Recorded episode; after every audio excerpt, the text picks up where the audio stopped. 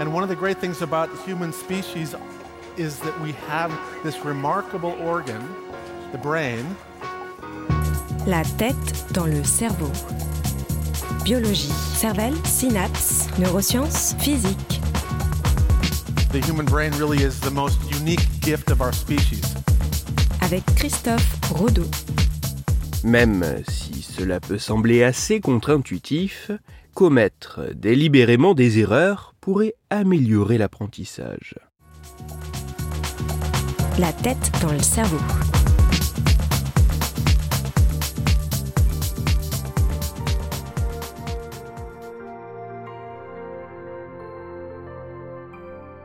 Souvent, faire une erreur n'est pas vraiment intentionnel, et nous semblons autant que possible les fuir, car en commettre peut nous donner l'impression d'être dans une situation d'échec, mais aussi parce que, de manière plus prosaïque, l'ancrage ainsi que la répétition de cette erreur, en lieu et place d'une correcte réponse, semble avoir des conséquences néfastes sur l'apprentissage. Néanmoins, l'erreur ne peut-elle pas tout de même être utile à l'apprentissage, en particulier lorsqu'elle est consciemment commise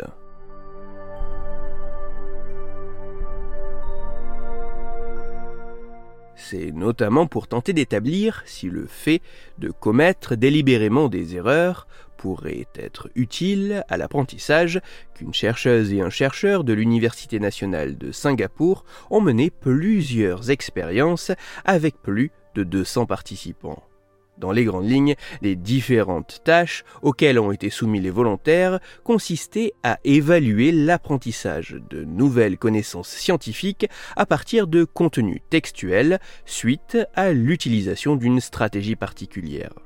Parmi les différentes approches stratégiques testées, les participants pouvaient faire une copie soulignée, élaborer une carte conceptuelle ou commettre des erreurs délibérées. Dans la condition de copie soulignée, les participants devaient recopier le texte étudié pour ensuite identifier et souligner les concepts clés de chaque phrase.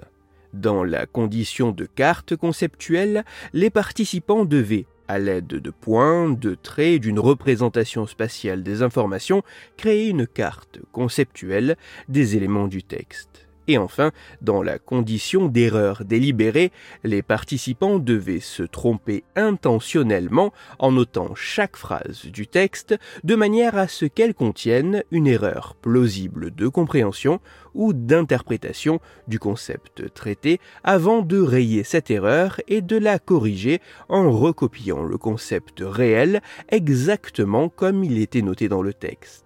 Par exemple, les volontaires pouvaient écrire la phrase Les chauves-souris sont des oiseaux qui volent pour ensuite rayer le mot oiseau qui est une erreur et le remplacer par le mot mammifère afin d'aboutir à la phrase correcte Les chauves-souris sont des mammifères qui volent.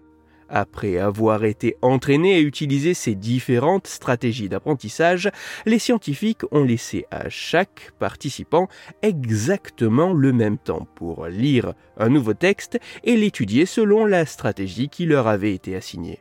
Puis, dans un deuxième temps, sans avoir accès à leurs notes, les participants ont été soumis à des tests et questionnaires afin notamment d'évaluer le nombre d'informations qu'ils avaient retenues, mais aussi ce qu'ils avaient compris du texte et dans quelle mesure ils étaient capables d'utiliser et d'appliquer de manière pertinente ces connaissances tout juste vues dans une situation nouvelle.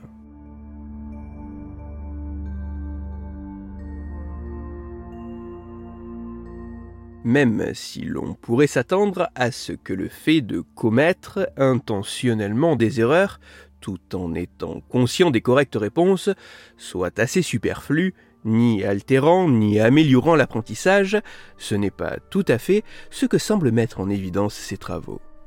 Globalement, les résultats de ces expériences mettent en évidence que le fait de commettre délibérément des erreurs avant de les corriger permet d'obtenir des performances significativement bien supérieures, à la fois concernant la mémorisation, la compréhension et le transfert des connaissances récemment acquises à de nouvelles situations, comparées à d'autres stratégies comme la copie soulignée ou la carte conceptuelle.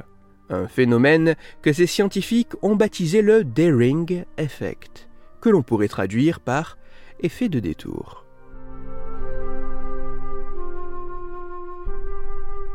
Même s'il faut encore que d'autres études réalisées par d'autres scientifiques soient à même de confirmer de tels résultats tout en mettant clairement en lumière les mécanismes cognitifs à l'œuvre, et même s'il faudra aussi s'assurer qu'un tel effet continue d'être présent et intéressant à bien plus long terme, même une fois un potentiel effet de nouveauté dépassé, ceci à la fois sur d'autres types de connaissances que seulement des éléments assez scientifiques, mais aussi à partir d'autres type de support et production que seulement de l'écrit, il semble apparaître, même si cela peut sembler assez contre-intuitif, que commettre délibérément des erreurs pourrait aider à améliorer l'apprentissage.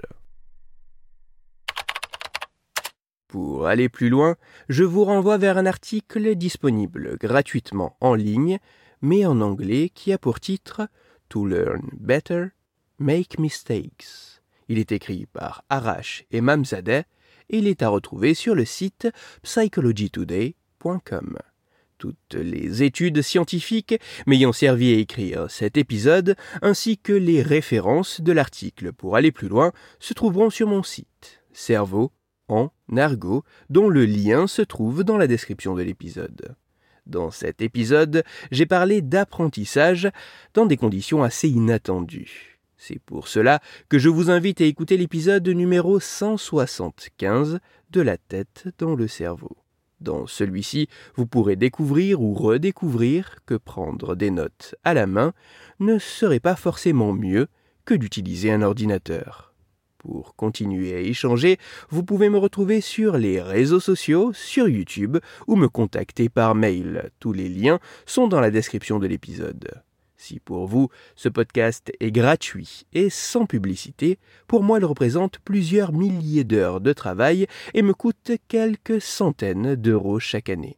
Alors, un très grand merci à toutes celles et ceux qui prennent le temps de me faire des retours, de partager mon travail sur les réseaux sociaux et de me laisser de très sympathiques commentaires et 5 étoiles sur les plateformes d'écoute de podcast.